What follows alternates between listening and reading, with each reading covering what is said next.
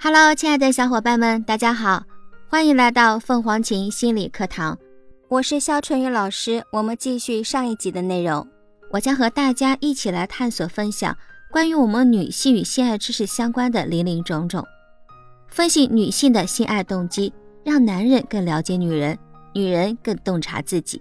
第九集窃偶，一般来讲，越是没有安全感的人，越是依赖自己的伴侣。当然，男人挖墙脚，自人类出现了对偶结合，就时常有多人所爱的事发生。毫无疑问，文化不同，切偶考虑也会有所不同。在中东国家，比如以色列、土耳其、黎巴嫩，切偶率较高；在东亚国家，比如日本、韩国、中国，切偶率相对较低。但不论来自哪种文化或国家，许多人都坦言自己曾试图挖墙脚。在中东地区的大部分国家。由于阿拉伯文化传统或伊斯兰教的影响，女性的性行为受到极大的制约，所以你可能认为这些国家的女性不大可能主动诱惑男人。其实，约有百分之六十四的男性和百分之五十四的女性承认自己曾和他人偷情。世界范围内，共有百分之十二的男性和百分之八的女性说自己的现任伴侣就是从他人那里挖来的。窃偶者往往以可信任的朋友的身份，慢慢潜入他人的家庭生活，同他们交往甚密。一旦有可乘之机，便马上进入狩猎的状态。我们其中一位受访女性这样讲述了自己的故事：她今年二十七岁，她说，当时我年纪还小，一直暗恋我朋友的男友。后来另一个朋友用激将法激我，她说：“我保证你不敢和她男友发生关系。”我对他说：“你别怂恿我，因为我敢。”所以有一天晚上，我去了他们的住处，我朋友不在，我和她男友说了几句话，然后他开始对我动手动脚，他开始吻我、抚摸我，然后我们发生了关系，就在他们家的客厅里，我感觉棒极了，因为她男友和我偷欢，就说明我比他强，挖墙脚是有悖社会伦理道德的。所以上面给出的数字可能比实际要少很多，而且很多人说自己曾受到过引诱，百分之九十三的男性以及百分之八十二的男性说有人曾试图拆散自己和恋人，百分之八十七的男性以及百分之九十四的女性说有人曾试图和他们发生关系。窃偶者还善于挑拨离间，通常是跟另一方说另外一方有外遇或者行为不检点。或者跟一方指出另一方的缺点，或者他们之间的感情问题。例如，如果一个女人想要诱惑别人的男人，那么她就可以对他说，他的女人对他不够好。也有的人企图把其中一方夸得天花乱坠，使其自我膨胀。比如说，他根本配不上你，或者你完全可以找到一个更好的。窃偶者试图误导猎物，使其觉得自己太好。或者对方不够好，有的窃偶者就像在天空中盘旋凝视猎物的苍鹰。当情侣们吵架或出现问题时，一个俯冲将猎物抓捕上天。还有一个极其诡诈的办法，叫做诱饵调包。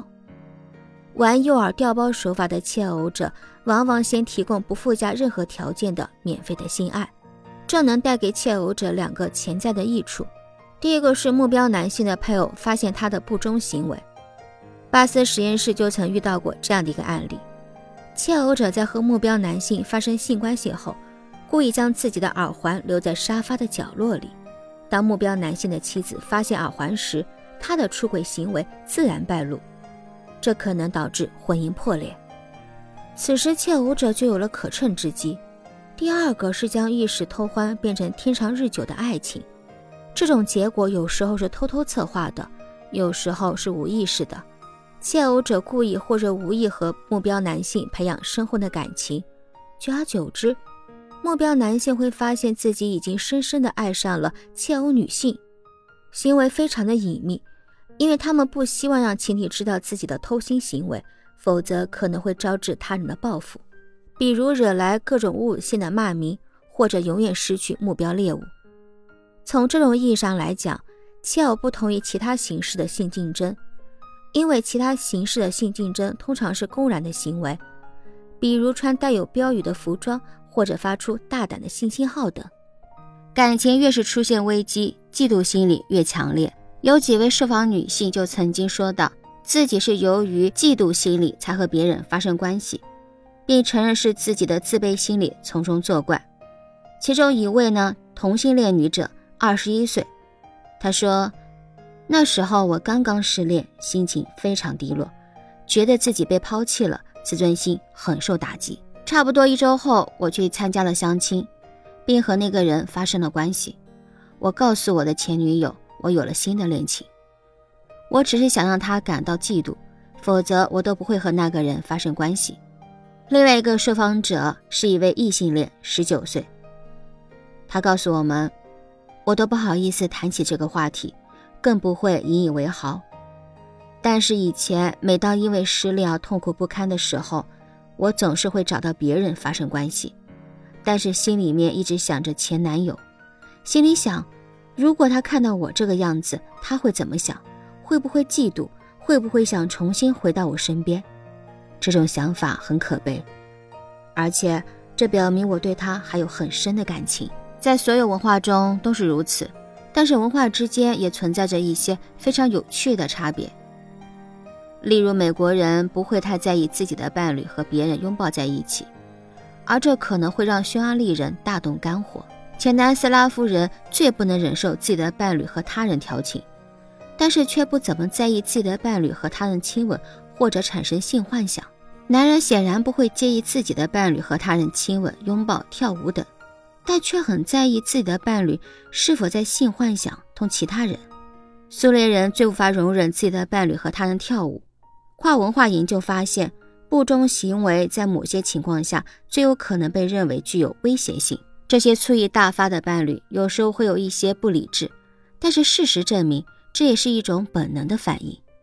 那我们看一下下面一个例子，在圣诞节前夜。一个男子从街对面看到邻居家的窗灯和自己家的圣诞树同时闪闪烁烁，他立刻十分肯定地认为自己的妻子和邻居有奸情。他回家质问妻子，结果妻子骂他胡思乱想，简直是病态。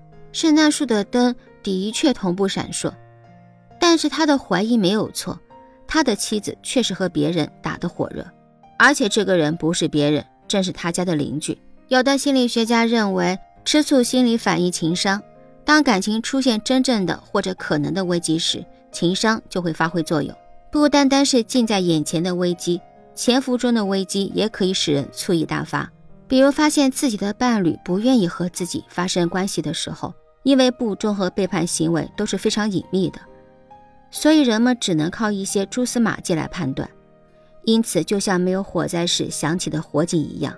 爱激斗的人可能会犯心理学家保罗·艾克曼所说的“奥赛罗”的错误。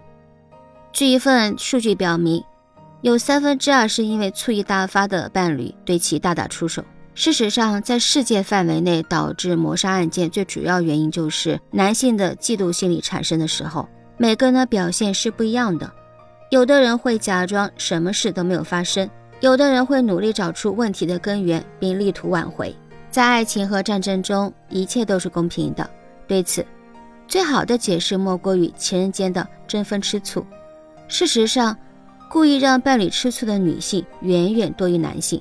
一项研究发现，这一比例为百分之三十一比百分之十七，而且女性使用的方法多种多样。